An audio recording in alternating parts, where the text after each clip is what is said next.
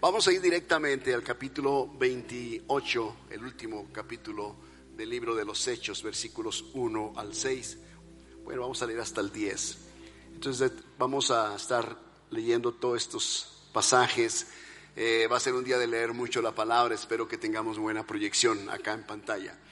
Dice su palabra, estando ya a salvo, supimos que la isla se llamaba Malta y los naturales nos trataron con no poca humanidad, porque encendiendo un fuego nos recibieron a todos a causa de la lluvia que caía y del frío.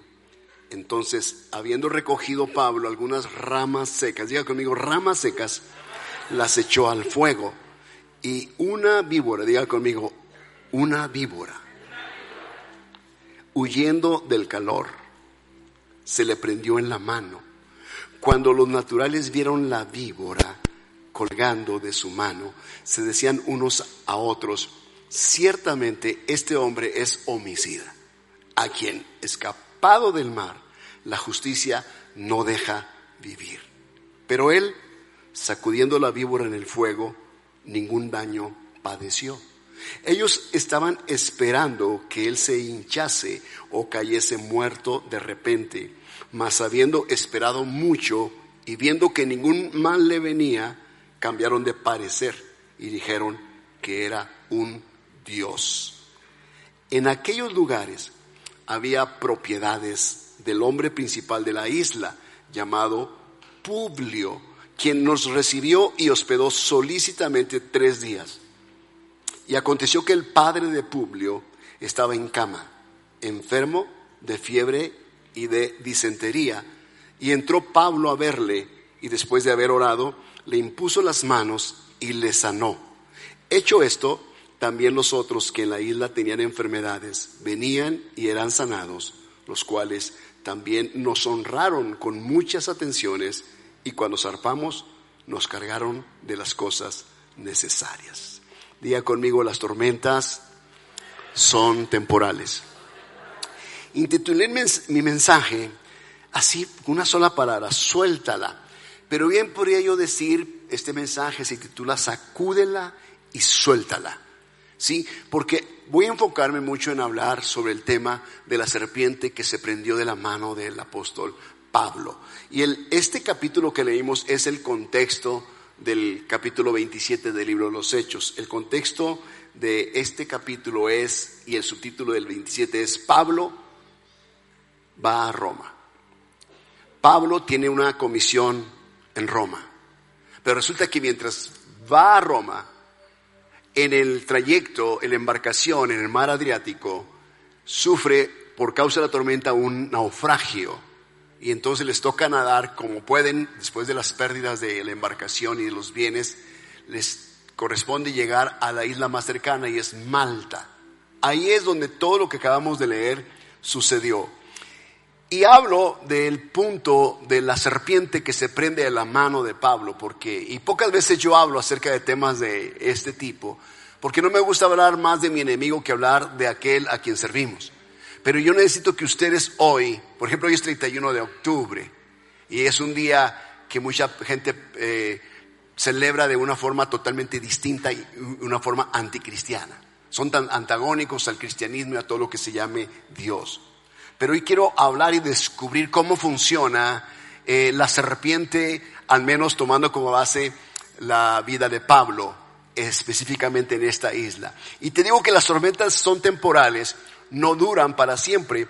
Por eso cuando vienen lluvias de pronto decimos vino un temporal, porque es una temporada. Muchas personas están viviendo ahorita eh, tormentas y piensan que esa tormenta es para toda la vida. Pero tienes que saber que es temporal. Hasta nuestros aguaceros de época de verano son temporales. Ya no, ya no llueve, pasamos un clima, ahorita está el clima excepcional, extraordinario, puedes sentir el aire suave que acaricia tus mejillas, que huela tus cabellos. Entonces, estamos pasando un tiempo lindo. Viene el invierno y el invierno es una temporada también, es temporal, no dura toda la vida.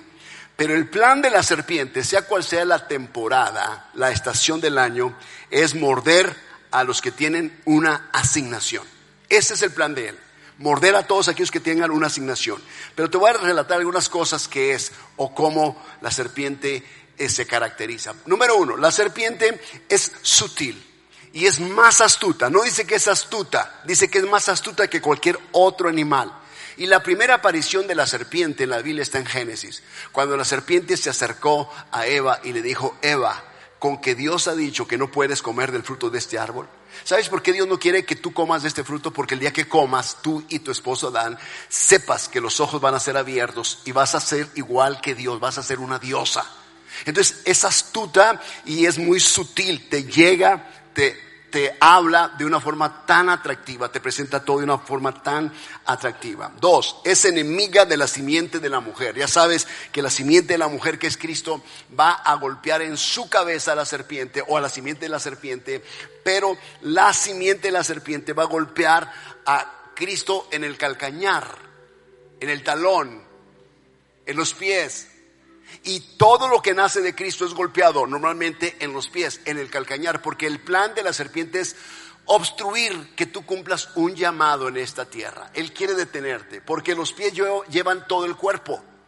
Si los, si los, pies no se pueden mover, paraliza todo el cuerpo. Los pies son muy importantes, por eso en la Biblia se dice, de todo el cuerpo, de cabeza a pies, lo más importante, lo más bello que hay son los pies. Cuán hermosos son los pies de los que anuncian las buenas nuevas de los que llevan el Evangelio de la salvación. ¿Por qué? Porque los pies cargan con todo el cuerpo. Podríamos decir que los pies es el, cada creyente que lleva a todo el cuerpo a donde quiera que el cuerpo se requiera. Llevan a los apóstoles, profetas, evangelistas, eh, eh, pastores y maestros a donde quiera que sean necesitados. Tres, la serpiente es comunicativa. Hay cosas que el diablo te hablará, ¿sí? Que Dios nunca quería hablarte o nunca quería que conocieras. Porque cuando el diablo te hable esas cosas, lo que hará es que abrirá tus ojos al pecado y a la maldad. Y Dios no quería que los ojos de Dios fueran abiertos al pecado o a la maldad. Pero como Dios es Dios y no te creó para que seas un autómata o para que seas una persona manipulada sin capacidad de decidir, te dejó para que tú decidieras. Entonces ellos decidieron escuchar y obedecieron a la serpiente y comieron y sus ojos fueron abiertos y entonces a partir de ahí se rompe esa relación entre el hombre y Dios y salen de ese lugar tan espléndido como era el huerto. Entonces debemos aprender esto, que con la serpiente no se conversa.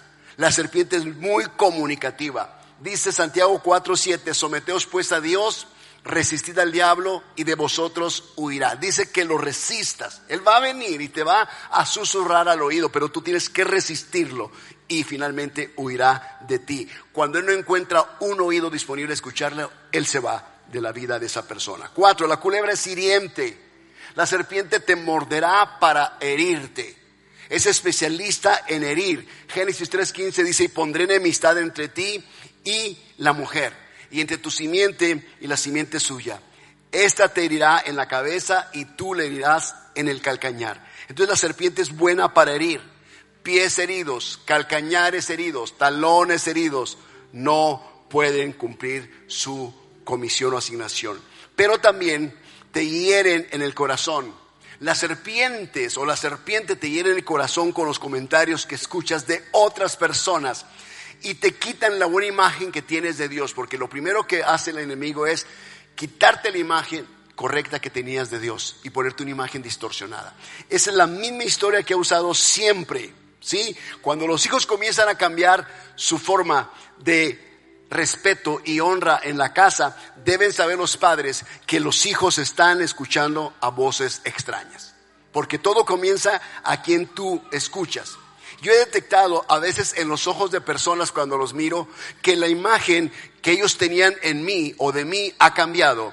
Solamente con mirarles, por una razón, porque ellos están escuchando otras voces que distorsionan la imagen, ya sea del padre eh, biológico, de la madre biológica, de, de un líder espiritual, quitan, roban esa imagen, te la distorsionan, te cuentan cosas y al rato ya no lo miras de la misma forma. Lo mismo pasa en todos los sentidos. Cinco, la serpiente es engañosa. Dice 2 Corintios 11:3, pero temo que como la serpiente con su astucia, es astuta, engañó a Eva, vuestros sentidos sean de alguna manera extraviados de la sincera fidelidad a Cristo. Entonces la serpiente es mentirosa, es engañosa, no hay verdad en ella, dice que es padre de mentira. Entonces cuando tienes la palabra de Dios, la palabra de Dios es la verdad, por lo tanto la verdad será tu mejor escudo contra todo engaño de la serpiente. El plan de la serpiente es apartar tu corazón del corazón de Dios. Y la verdad de Dios es nuestro escudo contra todo el engaño. ¿Sí? Uno nunca puede escuchar una sola versión. Uno tiene que escuchar ambas versiones, pero te voy a decir una cosa, cuando Dios te ha dado su versión, no hay necesidad de escuchar otra versión, porque la versión de Dios es la verdad. Él es la verdad. La verdad no es una cosa, no es abstracta. La verdad es una persona. El amor no es una cosa, no es un sentimiento. El amor es una persona. Yo soy el camino, la verdad y la vida, dijo Jesús. Dios es amor. Entonces son personas. La verdad es una persona. ¿Por qué Satanás quiere eh, engañarte, porque Satanás detesta la fidelidad de las personas. Él odia la, odia la fidelidad en las personas. Él odia la fidelidad de un esposo hacia una esposa y de una esposa hacia el esposo. Odia la fidelidad de un creyente a Cristo, a su Cristo. Él odia eso. ¿Por qué? Porque él fue infiel desde el principio. Porque fue desleal desde el principio. Él no puede soportar la fidelidad. Él no puede soportar la lealtad. Él detesta todo lo que sea la honra porque Él deshonró. Él ama la traición y Él quiere que tú seas traicionero igual que Él fue el traicionero. El sentimentalismo de muchos de nosotros, de muchas personas, ese sentimentalismo emocional, porque somos seres almáticos, a veces reaccionamos de una forma muy almática, todo lo sacamos en base a los sentimientos y los sentimientos son engañosos, debes saber que son engañosos. Yo puedo estar tocando esto y lo que yo siento no es posiblemente lo que yo, lo que yo siento no es precisamente lo que en realidad es. Si has visto esos juegos donde meten la mano y tratan de ver qué es lo que hay y uno siente una cosa distinta y dice, no, esto no, esto me puede hacer daño, pero no significa nada, es un mono de peluche, pero tú piensas que es un animal, una tarántula, algo así, porque tus sentimientos te engañan, lo que tú sientes. Y el hombre siempre se dirige por esas tres cosas, lo que yo siento, lo que yo pienso, ¿sí? Y lo que yo quiero. Esas tres cosas son las que están en el alma. Ahí están los sentimientos, ahí están las emociones, en ese lugar. Ahí está el intelecto y ahí está la voluntad del hombre. Entonces quiere decir que no todo lo que sentimos es correcto. Y él trabaja mucho en el sentimentalismo emocional de las personas. Yo diría que es el terreno perfecto para que la serpiente obre y comience a hablarte. Si tú andas sentimentalmente, andas algo así como ah, algo suprimido, tú sabes que viene una especie de opresión, supresión y depresión, lo último para darte el tiro de gracia. Entonces tienes que cuidarte de no caer en ese tipo de, de rangos, porque el enemigo es especialista en deprimirte.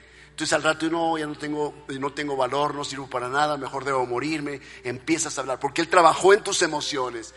Te dejó el esposo, te dejó la esposa, pasado esto, tienes duelo, empieza a suprimirte, empieza a oprimirte, empieza a deprimirte. Tienes que ser muy cuidadoso. Ese día, en el Edén, Adán no quiso acompañar a Eva al mercado vegano. Él, no quiso. Y Eva se fue sola al mercado, andaba buscando qué comer para el día si las hierbas esta, las hierbas otras, este fruto, y de pronto vio un fruto y la serpiente le habló. Esa fue su caída, porque la serpiente le comenzó a hablar bonito. Las serpientes hablan muy bonito, son sutiles y astutas, recuerda. Muy astutas, pero son engañosas. Pero la serpiente es acusadora. Apocalipsis 12, 10 dice, entonces oí una gran voz que decía, del cielo, que decía, ahora ha venido la salvación, el poder y el reino de nuestro Dios y la autoridad de su Cristo, es decir, de su Mesías, porque ha sido lanzado fuera el acusador de nuestros hermanos, el que acusaba delante de nuestro Dios día y noche. Él es acusador tuyo. Si tú supieras su función, Él siempre te está acusando. Todos los días, despierto, dormido, Él te acusa, te acusa día y noche. Él es el que te condena, él es el que te acusa, dice la escritura. Y tú debes todos los días declararte libre de la acusación y libre de la condenación y la autocondenación. Cuando Él logra que tú te autocondenes, que tú mismo ah, te digas en el espejo, soy un desastre, soy un fracaso. Cuando tú admitas, soy culpable de esto. Cuando digas, soy, estoy condenado. Entonces, la Biblia dice, ninguna condenación hay para los que están en Cristo Jesús. Ninguna condenación hay. Entonces vas a declararte libre de condenación, pero el diablo es bueno para condenarte. Cristo no vino para condenar al mundo, sino para que el mundo fuese salvo por él. Entonces, ¿por qué tú te vas a condenar?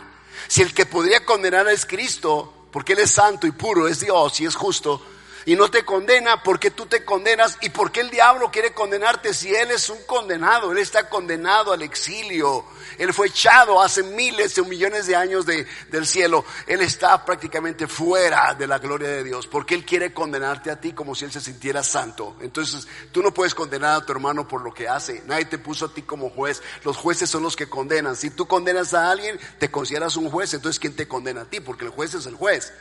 Nada más tenemos un juez que pudiera condenar. Pero los que estamos en Cristo no estamos condenados. Ninguna, ninguna condenación hay para los que estamos ya en Cristo Jesús. Ahora la pregunta es, Pablo está ahí, la serpiente se le prende de la mano. La pregunta es, ¿a quiénes normalmente la serpiente les tira la mordida? ¿A quiénes muerde la serpiente? Te voy a decir a quiénes muerde la serpiente.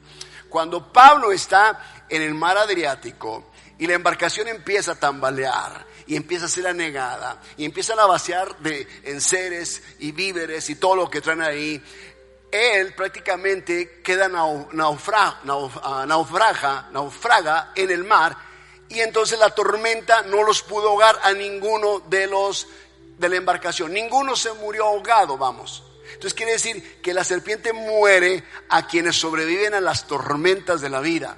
Cada vez que tú sobrevives a una tormenta de la vida, la serpiente siempre tratará de venir, porque si no puede ahogarte, tratará de morderte.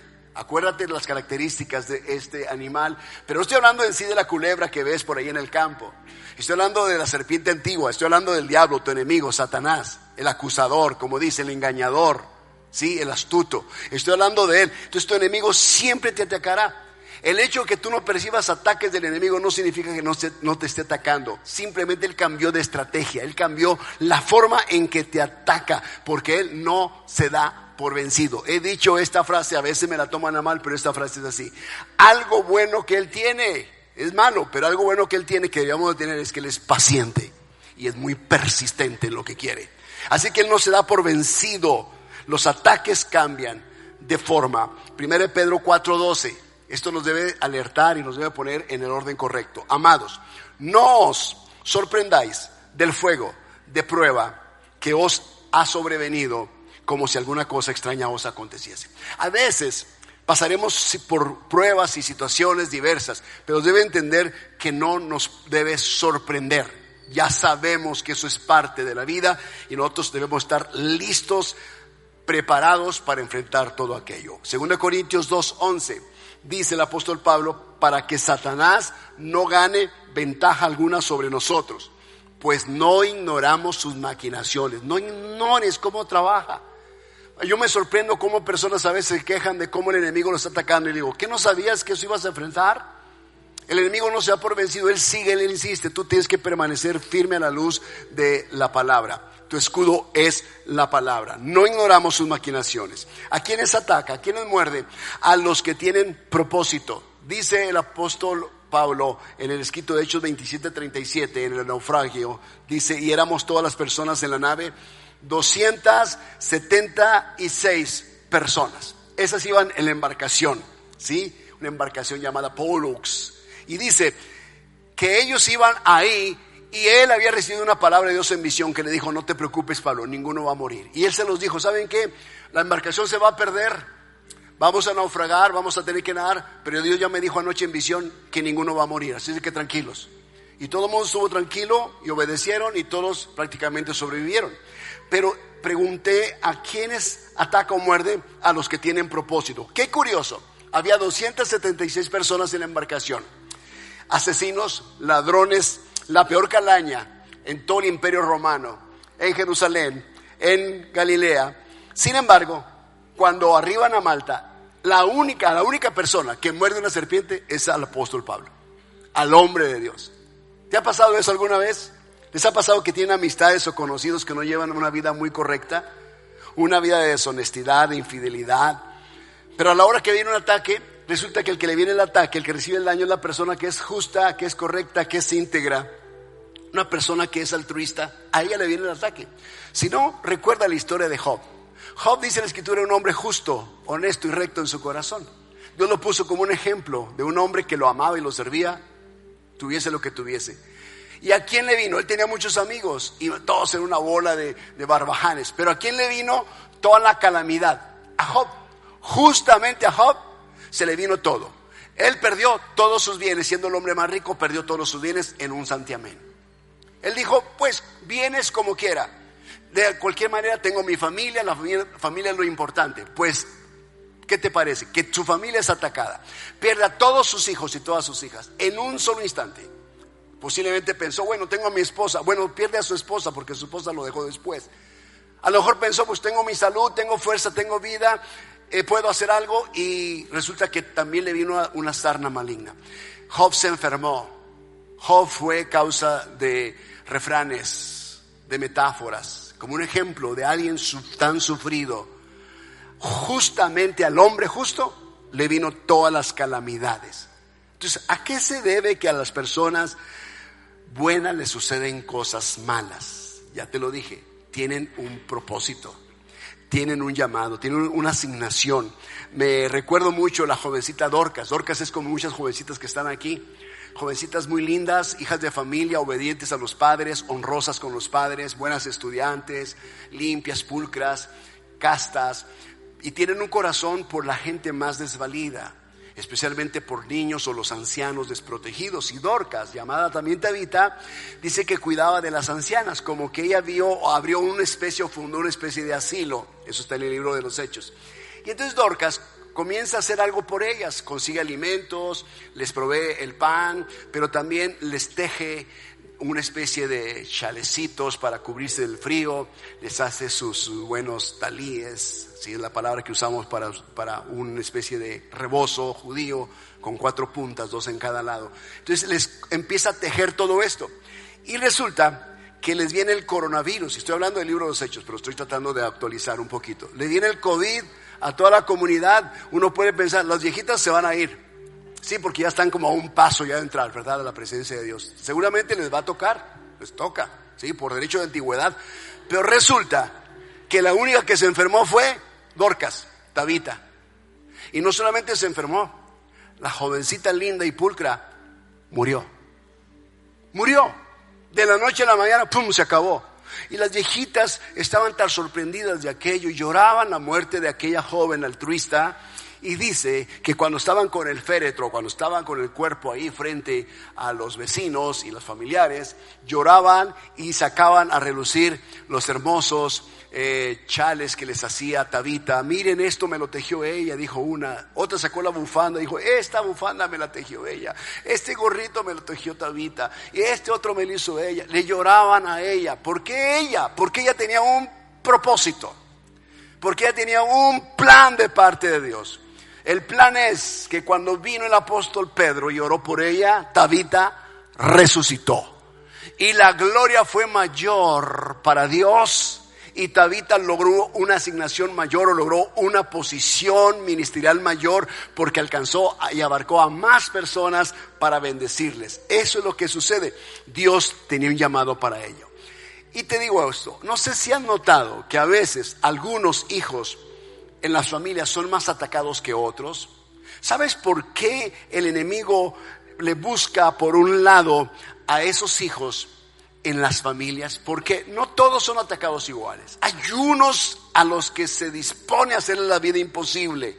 A veces a ese hijo, a esa hija lo ataca con enfermedad, lo ataca con calamidades, a ese hijo lo trae o a esa hija la trae, pero no lo suelta. A veces con malas influencias, a veces con ruina, con enfermedad, bueno, dije calamidades. Ok, ¿no recuerdan ustedes a José, el soñador? Su padre dice que tenía estos 12 hijos. Bueno, tenía 11, todavía no nacía el último de ellos, Benjamín, el más chiquito. José no lo conoció hasta que ya era una persona importante, pero ahí estaban los 11 hijos. Y José recibió de su padre una túnica de colores muy hermosa se la hizo especialmente a José, porque su padre tenía un afecto por José, a diferencia del afecto por el resto de los hermanos, de los otros diez. Y entonces José pues se sentía muy bien y presumía su túnica, mira lo que me hizo papá. presumía su túnica con sus hermanos y sus hermanos empezaron a verlo con ojos no tan agradables y hicieron la vida imposible. Ya recordarás que lo echaron a una cisterna, recordarás que lo vendieron como un esclavo, recordarás todo lo que hicieron con él por el odio que le tenían. Entonces quiere decir que las personas que tienen un llamado normalmente son seguidos por la serpiente y, trata, de morderlos. José llegó a Egipto y en Egipto ¿qué sucedió con él?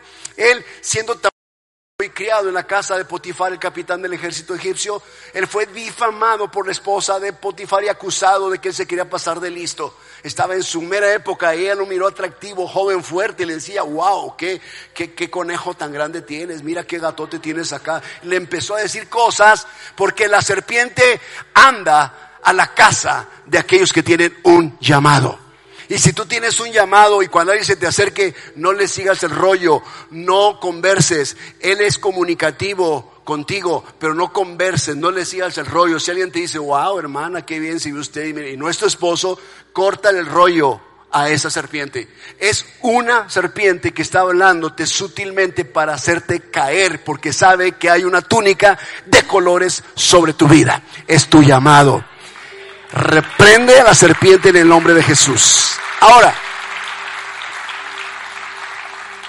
a veces nuestros hijos o tus hijos reciben tan, tanta presión en la escuela, en sus grados escolares, a veces de sus amiguitos y a veces agarran siempre a ese niño en la clase. No sé si te, eso te, ha pasado cuando fuiste estudiante o cuando, o ahora que tus hijos están estudiando. Pero a veces no son los mismos alumnos, a veces son los maestros y no te sueltan a tu hijo, lo traen del cuello. ¿Sabes qué es eso? Son los colmillos de la culebra que no quieren soltar a tu hijo, mal, lo maldicen, le dicen que es un bueno para nada, que no sirve para nada, que nunca va a llegar a nada. Porque es la forma de dejar una marca en sus corazones para que ellos se crean esta mentira. ¿Sí? Trata de, a costa de todo, quitarle su llamado. Por lo tanto, vas a tener que ver mucho, especialmente por tus hijos, de que cuando personas vengan a decirles tal o cual cosa, que no lo crean, que no acepten eso. Vas a tener que proteger mucho la mente de tus hijos. Y sabes qué, no es lo peor. A veces en la misma familia, los tíos, a veces las tías, a veces los abuelos, a veces el mismo padre o la misma madre o los mismos hermanos son los que se refieren mal de los mismos hermanos o padres de los mismos hijos. No es otra cosa sino la serpiente trabajando a través de personas para hacerte caer. Tres, la serpiente ataca a los que tienen una promesa de parte de Dios. Y todos nosotros tenemos promesas, ¿sí? Promesas. Hay 613 mandamientos, pero hay 10 mil promesas, 7 mil promesas para nosotros de parte de Dios. Y Pablo tenía una palabra, él tenía un llamado, él iba a ir a Roma. Su propósito era llegar a Roma. Entonces la tormenta fue una intención de la serpiente de, de matarlo. Y se cumple lo que dice la palabra. Aunque cruces por las aguas, no te anegarás. Y si por el fuego, no te quemarás. Entonces se cumple esa palabra. Entonces como no pudo, ahí en Malta dijo la serpiente. La misma historia del Edén, la serpiente. Entonces Pablo tenía un llamado a Roma. ¿Sabes por qué iba a ir a Roma? Porque Roma era el lugar de donde Pablo escribiría en prisión domiciliaria sus epístolas a todas las iglesias de Asia, a todas las iglesias establecidas en Israel y a todas las iglesias establecidas en el mundo entero. Sus más grandes escritos surgieron de Roma y convirtió a mucha gente en Roma. Gracias a que él estuvo en Roma, podemos nosotros tener todos los escritos que hoy podemos leer como parte de lo que estamos viendo ahora. Entonces quiere decir que él ataca también a los que vuelven a ramas secas en fuego, en fogata. Porque a veces las vidas con las cuales Dios te va a cruzar son como ramas secas, no tienen ninguna aspiración, no tienen ninguna fuerza, ningún deseo, se sienten secos espiritualmente, físicamente, se sienten acabados, denostan o, o, o ah, su semblante habla de que algo muy grave ha pasado en sus vidas y no tienen fuerza para seguir. Ellos sienten que se les acabó su historia en esta tierra. Pero si tú eres como Pablo, tú podrás tomar esas ramas secas y convertirlas en un fuego poderoso. Entonces se requiere que tengamos una visión de cómo las personas van a llegar a nuestras manos y qué podemos nosotros ah, hacer con ellas. Recuerda que las ramas secas, en las ramas secas donde él fue a buscar la leña para hacer la fogata, ahí estaba la serpiente. Porque la serpiente ya hizo su efecto en ramas secas, está entre ellas. Entonces tú tienes que sacar esas ramas secas, esas vidas secas. Y Dios va a permitir a veces la crisis en las vidas de personas, aún en la vida de sus hijos, porque la crisis en nosotros será la confirmación de que Dios realmente nos ha llamado, de que Dios realmente nos ha hablado. Entonces, la serpiente ataca a los que son agentes de cambio. Personas que son agentes de cambio, que provocan movimiento en la iglesia, que provocan algo. Sigo pensando mucho en la iglesia en la actualidad. La iglesia está reuniéndose frecuentemente, poco a poco, creyentes están regresando. Hay unos que no han regresado todavía después del 2020. Entonces, pienso en esas personas que ya están regresando, pero cuando han regresado a la iglesia, ¿qué notamos en ellos? Indiferencia, apatía, frialdad, tibieza significa que no tienen un nivel eh, en el corazón de avivamiento, de fuerza, de pasión por Dios, de amor por Dios, por su obra, mucho menos por la gente que no conoce al Señor. Y lo único que puede lograr esa pasión es el fuego. Porque el fuego purifica, el fuego cuando viene purifica nuestras vidas, nos quema, nos quema áreas que son impuras en nosotros y entre más pasamos por el fuego, más puros somos. ¿Saben ustedes que los insectos, especialmente las moscas, no se acercan al fuego? Las moscas no vuelan sobre el fuego. Nunca vas a ver una mosca parada en un, en un comal para calentar tortillas, en un sartén hirviendo o cerca de la estufa. Nunca la vas a ver. ¿Por qué? Porque saben que el fuego las quema. ¿Sí? Entonces es así como cuando una iglesia está en fuego, los espíritus no se pueden acercar. Cuando hay un creyente apasionado en el fuego del Señor, toda inmundicia no puede llegar a él. Va a rodear, va a tratar de acercarse, pero no podrá, sabe que está protegido. Entonces un creyente en fuego hace que el diablo huya, porque el fuego lo hace huir, así como la serpiente tendría que huir. Cuando la gente miró a Pablo, recuerdas, Pablo viene a recoger la leña y la serpiente está pegada de su, de su mano, y viene y arroja la leña, y cuando la gente miró a Pablo, los prejuicios de las personas es que cuando te pasa algo malo a ti, algo malo has de haber hecho. ¿Sí? ¿Sí? Hiciste algo, te pasó algo, se lo merecía. ¿Sí? ¿Qué pensamos? Dime si no pensamos así. Secuestraron a alguien, levantaron a alguien, andaba en malos pasos. Andaba mal, decimos. Pero ¿por qué piensas así? Porque los prejuicios es que cuando pasa algo malo, es porque la persona ha hecho algo malo. Es como decir, si no se ahogó en el mar con esta tormenta y el naufragio y lo está mordiendo una serpiente de 276 solamente a él, este hombre ha de ser un hombre muy malo. Ha de ser un homicida, un asesino que la justicia no lo deja vivir. Porque nada más a él la serpiente se le prendió de la mano. Entonces habrá mucha gente que te va a mirar cuando te pase algo que va a venir a la cabeza y también igual van a decir, algo malo habrás hecho, pero quiero que sepas esto, Pablo no había hecho nada malo, Pablo estaba cumpliendo su propósito, estaba cumpliendo su llamado.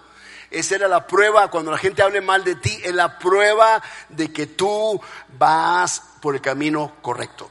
Si la gente habla mal de ti, más vale que estés tú convencido y seguro que estás haciendo las cosas correctas. Escucha, dice su palabra, bienaventurados sois cuando por mi causa hablen contra vosotros toda clase de mal, mintiendo. Ellos estaban mintiendo en relación a Pablo.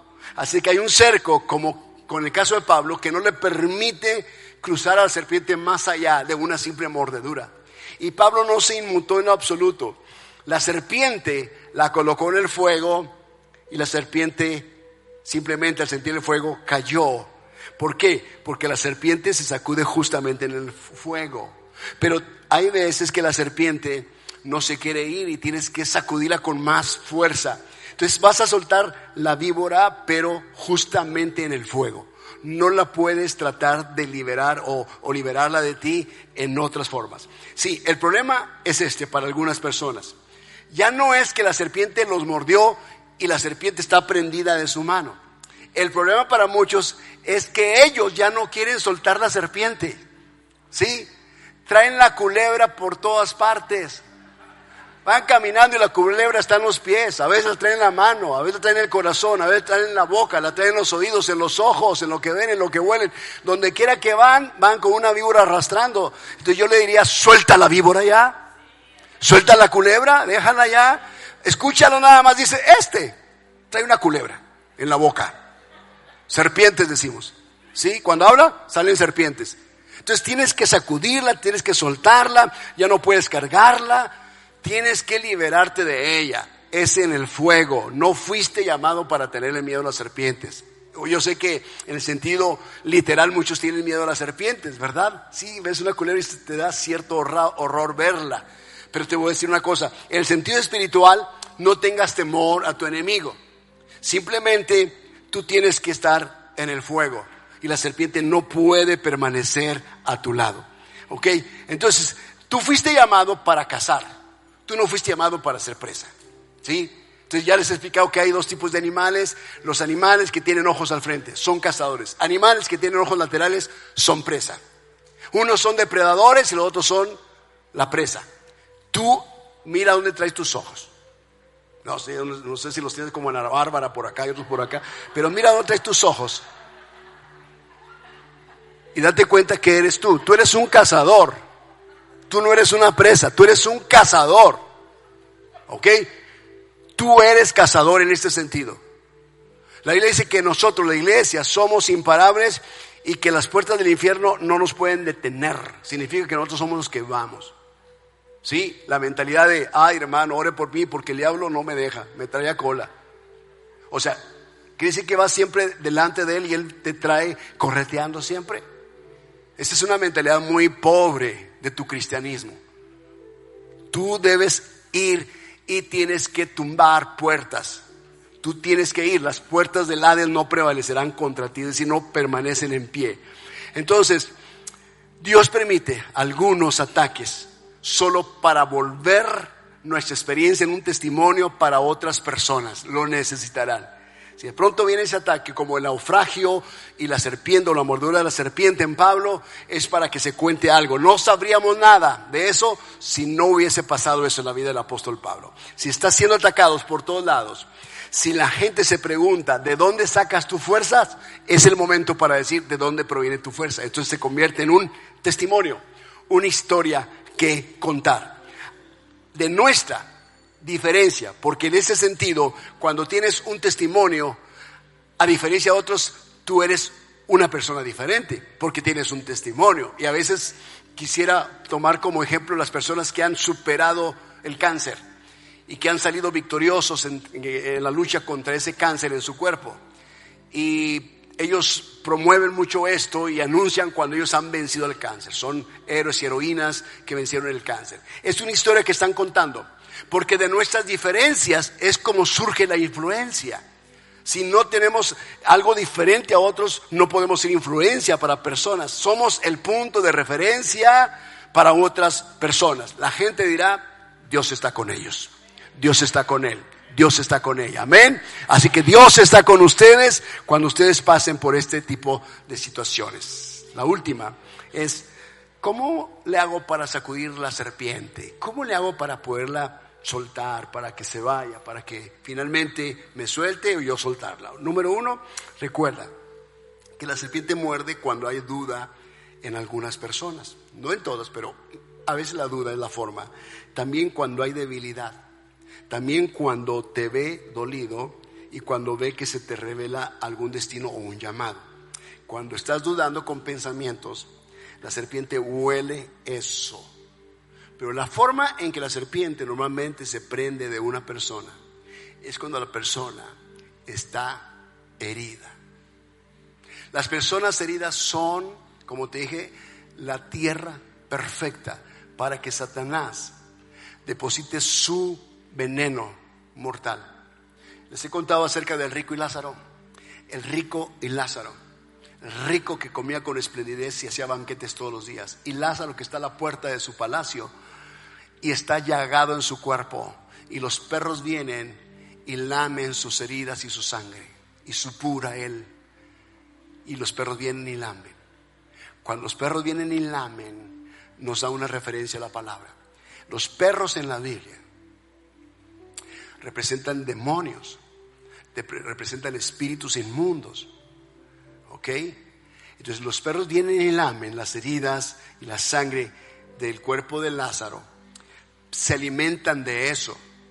Y los espíritus inmundos ven una tierra muy fértil cuando hay una persona que tiene heridas en su alma.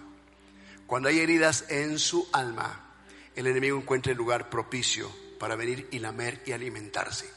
Así que cuando una persona empieza a referir qué tan pobre es, qué tan miserable es, cómo ha sufrido en la vida, el diablo se hace presente. Se te para ahí y empieza a lamerte. Él se alimenta de tu autoconmiseración. Él se alimenta de tu autolástima. Él se alimenta de todas esas palabras de queja que tienes.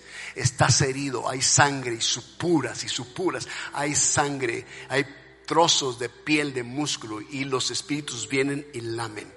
Por eso en la escritura nunca eh, se acepta que los perros hereden el reino de los cielos. Yo sé que todos queremos que nuestras mascotas vayan a, los cielos y posiblemente encuentres a tu perro allá. Leí un libro que dice que una de las cosas que más extraordinarias que le pasó al escritor de este libro, eh, en, una, en una especie de un libro que habla de una persona que murió y fue al cielo, es encontrar a su mascota allá. dije, uy, qué padre qué suave, ¿no? Que haya una mascota allá. Está bien. No estoy hablando mal en contra de las mascotas que tú tienes en casa. Yo pienso que después de que hablo esto ya no ves igual a tu chihuahuita por las noches, pero quiero decirte, quiero decirte, quiero decirte que en el sentido literal los perros son una, una tremenda bendición para muchas personas. Son salvavidas, son personas acompañantes, guían a los ciegos, nos alientan, se acercan, son amistosos, son fieles, son leales a sus amos. Perfecto. Pero el sentido espiritual, estoy hablando, el sentido espiritual representan demonios. Porque esas son características de los espíritus inmundos. Entonces quiere decir también que hay estorbos de parte de la serpiente hacia personas que tienen un propósito, un llamado, como dice Primera Tesalonicenses 2.18. Por lo cual, dice el apóstol Pablo, quisimos ir a vosotros. Bueno, dice el escrito, yo Pablo ciertamente una y otra vez, pero Satanás nos estorbó. Entonces Satanás estorba planes de Dios. Cuando tú tienes un plan de Dios o un plan, escucha, un plan familiar, uno piensa que todo tiene que ser con Dios y, misiones y predicar. No, no, no, no. Un plan familiar. Es más, un plan financiero, un plan empresarial. Escucha, pero ese plan empresarial es voluntad de Dios. El diablo va a querer estorbarte en eso. Porque sabe que todo está redundando en una familia que a final de cuentas honra a Dios, un trabajo que honra a Dios, todos los proyectos que tú hagas, si están en los planes de Dios, Satanás tratará de convertirse en un estorbo para que no se logre. Quisimos ir a vosotros. Yo, Pablo, ciertamente una y otra vez, pero Satanás nos estorbó. O sea, Pablo era consciente que el enemigo estorbaba planes de Dios. Pero también una forma, ¿cómo podemos nosotros librarnos de esto? Es nunca le des un valor a los ataques que recibes. Porque hay gente que viene a contar sus tristemonios aquí al frente cuenta sus testimonios y sus testimonios son de exaltando demasiado los ataques de Satanás, ¿sí? De su enemigo. En vez de exaltar el poder de Dios y el amor y la protección de Dios. Entonces, nunca le des un valor a los ataques más allá de lo que debes darlo. Debes menospreciar eso. No ponerles demasiado enfoque, mucha atención. Hechos 18, 6 al 7. Dice, pero oponiéndose y blasfemando estos, les dijo, sacudiéndose los vestidos. Estaban hablando, Pablo está sacudiéndose los vestidos. Dice, vuestra sangre sea sobre vuestra propia cabeza. Yo limpio. Desde ahora me iré a los gentiles. Y saliendo de allí, se fue a la casa de uno llamado justo, temeroso de Dios, la cual estaba junto a la sinagoga. ¿Qué estaba haciendo Pablo? No le estaba dando más valor al ataque de los que se oponían y blasfemaban contra Dios y Pablo. No les puso mucha atención. Hay personas que se enfocan mucho en lo que la gente dice de ellos. ¿Sí? Te dicen algo y te lo, todo te lo comes, todo te lo crees, todo lo estás rumiando, esta vez lo sacas. Ya, córtale esa historia. Deja eso en el pasado. No te quedes enfocado en eso. Simplemente dice aquí, sacudiéndose los vestidos. Dijo, vuestra sangre sea sobre vuestra propia cabeza. Yo limpio, me voy limpio, no tengo problemas, no me siento ni herido por eso. Pero sabes qué, yo no puedo estar con ustedes, me voy con los gentiles que sí quieren escuchar. Entonces muchos de ustedes a veces se enfocan demasiado en personas que no quieren. No quieren y blasfeman contra Dios y contra ti. Y no quieren, ¿sabes qué? Sacúdete el, saco, sacúdete el abrigo y sacúdete los pies y déjalos y ve los que sí quieren. Porque a veces eso es desenfoque de cumplir tu llamado, tu asignación en esta vida. Dice Hebreos 12:2, se refiere a Jesús. ¿Ves cómo Jesús actuó? Puesto los ojos en Jesús, el autor y consumador de la fe, el cual, por el gozo puesto delante de él, sufrió la cruz y luego dice, menospreciando el oprobio, es decir, la vergüenza. Él menospreció la vergüenza causada de morir en la cruz desnudo frente a todos los presentes. Y se sentó a la diestra del trono de Dios. ¿Qué está diciendo? Que Jesús menospreció la vergüenza. No le puso tanta atención a eso. Porque no puede ir a la cruz con un corazón herido por la gente. explico? Él no puede ir a la cruz con un corazón resentido. No puede dar la vida por todos porque tiene que ser perfecto. Y la Biblia dice, ser vosotros perfectos como vuestro Padre que está en el cielo es perfecto. Entonces mantenga su corazón sano. Siempre digo yo, en corazón sano no se paran moscas.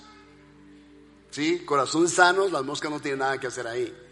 Cuando hay un corazón sano, un corazón en fuego, las moscas no tienen parada. Moscas es otro insecto simbólico también de lo que es el enemigo. En la misma palabra que se le da a Belcebú. Belcebú significa señor de las moscas. Por eso a Satanás le encanta la basura, los basureros. ¿sí? Los endemoniados están en los cementerios y están en el bajo mundo porque están poseídos, les encanta el cochinero. Si él llega a una vida, destruye todo y hace un desastre y hace un basurero de esa vida. Y los vemos deambulando por las calles como, como desquiciados, sí, porque a, a él le encanta la basura. Entonces, tú tienes tu mano limpia. Pablo dijo, yo limpio. Eh, sí, en Hechos 18, versículo 6 o 7. Yo limpio. Desde ahora me iré a los gentiles. Y se fue a predicar a otro lugar. Jesús menospreció lo propio. Y luego se sentó a la diestra del trono de Dios. Cuando uno menosprecia ese ataque, no le pone tanta atención a lo que la gente diga de ti, entonces. Entonces yo sé que hay mucha gente almática aquí que son personas de redes sociales y son influencers y tremendo, tremendos. La gente va a decir cosas correctas e incorrectas y te van a ofender ahí. ¿Sabes qué? No le pongas atención a eso. No le pongas atención a esas cosas. No tiene sentido. Hay gente que ni conoce siquiera y te roba el sueño eso. Sacúdete la víbora esta. Sacúdete la serpiente Sacúdete la culebra que frecuentemente trata de venir y morderte. Entonces, ¿qué vas a hacer? Simplemente te la vas a sacudir de tu mente, de tus ojos, de tus oídos, de tu corazón. Todo eso te detiene de seguir adelante. Te vas a levantar y como Pablo te vas a sacudir el polvo de tus vestidos y vas a seguir adelante. Y voy a casi terminar. Hechos 14, 19 al 20. Dice, entonces vinieron unos judíos de Antioquía y de Iconio que persuadieron a la multitud y habiendo apedreado a Pablo, ese Pablito les, oraba, ¿no? naufragios, pedradas, difamaciones, maledicencias, no, prisiones, cuánta cosa. Le arrastraron fuera de la ciudad. Le arrastraron. La serpiente es una arrastrada. Es su maldición, es arrastrarse y la serpiente quiere que tú te arrastres.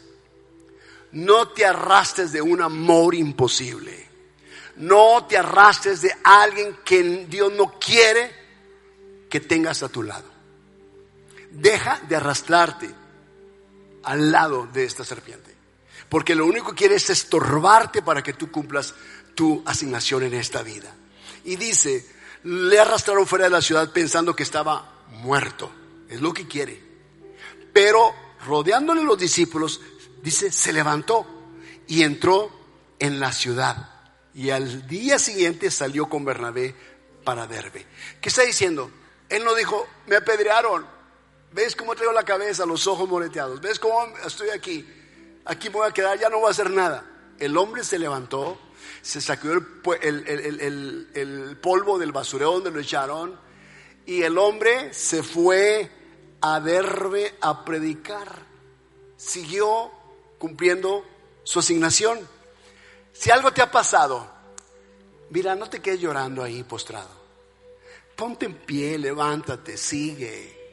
Si no te ha ido bien en esa área donde tú estás soñando, ¿sabes qué? Y has caído o has fracasado, intenta. Levanta, pero no te quedes ahí llorando tu desgracia. Levántate, sacúdete el polvo, sigue adelante. Dios está contigo como estuvo con Pablo. Él tenía la certeza de que Dios estaba con él. Por eso se levantó y no se conformó a quedarse ahí.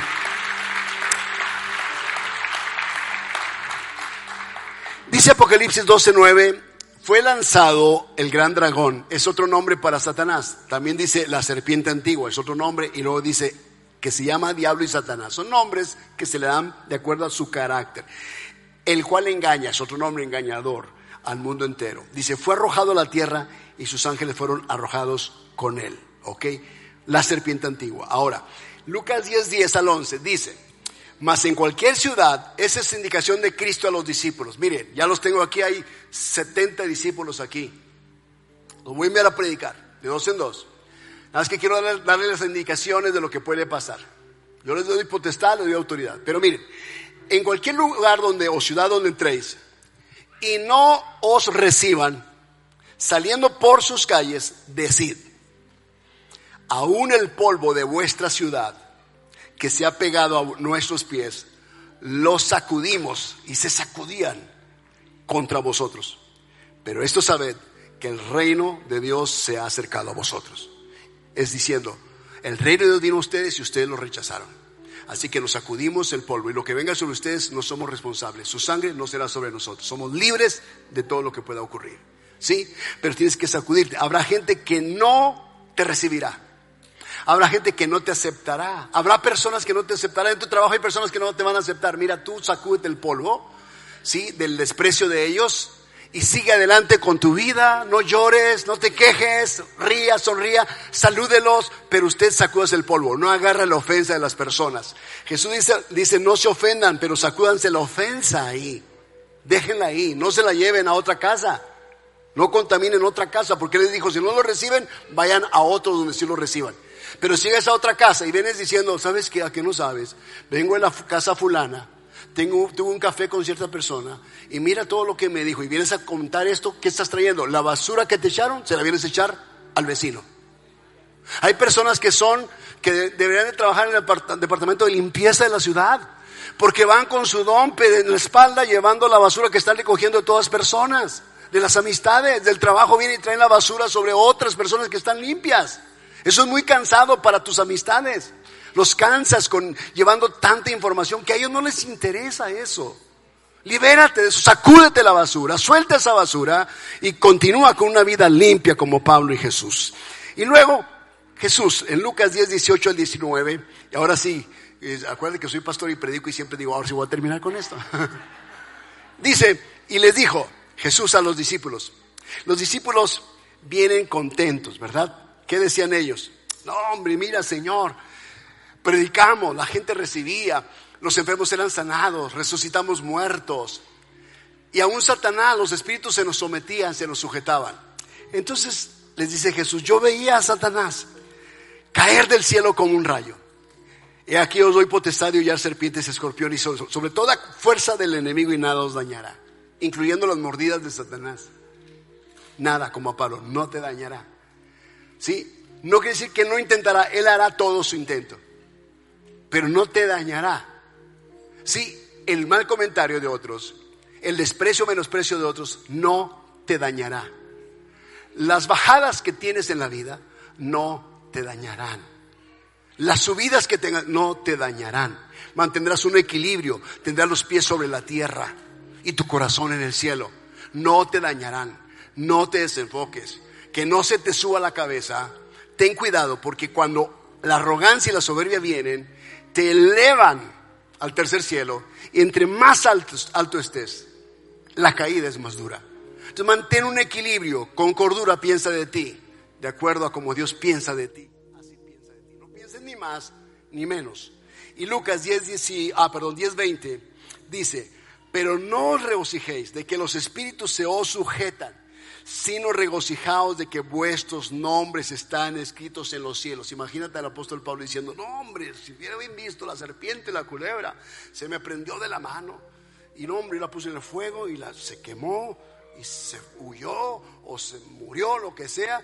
Y contando esta historia siempre la serpiente, él ni siquiera tocó el asunto de la culebra, nunca más tocó ese asunto. Su propia vida era un testimonio del poder de Dios de protegerlo y guardarlo y librarlo. Yo te digo, te digo algo, tú no te vas a morir hasta que se cumpla el propósito por el cual tú fuiste establecido en esta vida.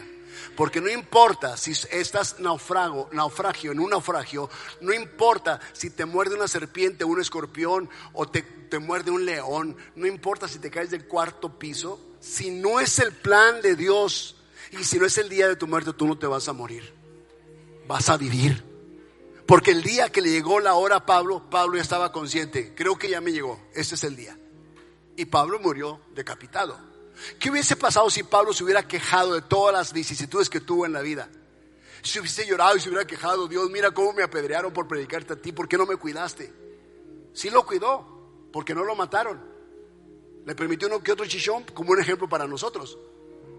Me explico, pero Dios estuvo ahí. En la serpiente Dios estuvo ahí. En sus naufragios Dios estuvo ahí.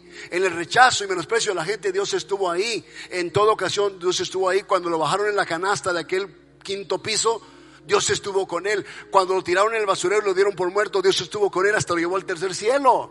Y le mostró cosas que ni siquiera le se le permitió explicarlas o decirlas. Dice cosas que ojo no vio ni oído yo, son las que han subido al corazón, son las que Dios tiene reservadas para nosotros pero no se me son permitidas decírselas, pero son cosas extraordinarias. Así que una pedrada, una difamación, una maldición, algo, un desplante de una persona hacia tu vida, un rechazo del novio y la novia, por favor, que se te resbale, no tiene sentido comparado con lo que Dios tiene para nosotros. Me gusta el versículo porque termina diciendo Lucas 10:20, regocijaos de que vuestros nombres están escritos en los cielos. ¿Qué está diciendo? Tu nombre ya está escrito en el cielo. Nadie lo puede borrar. Tu nombre está escrito en el cielo, en el libro de las memorias y en el libro de la vida que Dios tiene, ya está escrito tu nombre. Si te fijas, entonces ¿por qué vas a angustiarte por todas las culebras que te rodean?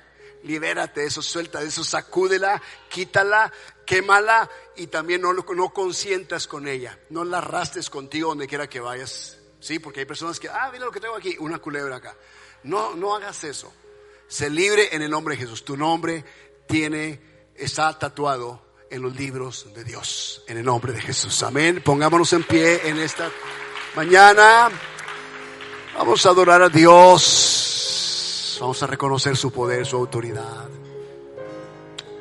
Su gloria está aquí en este lugar.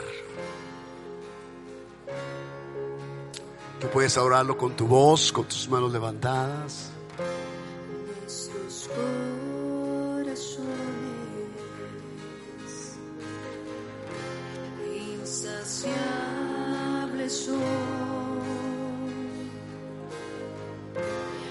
Hasta que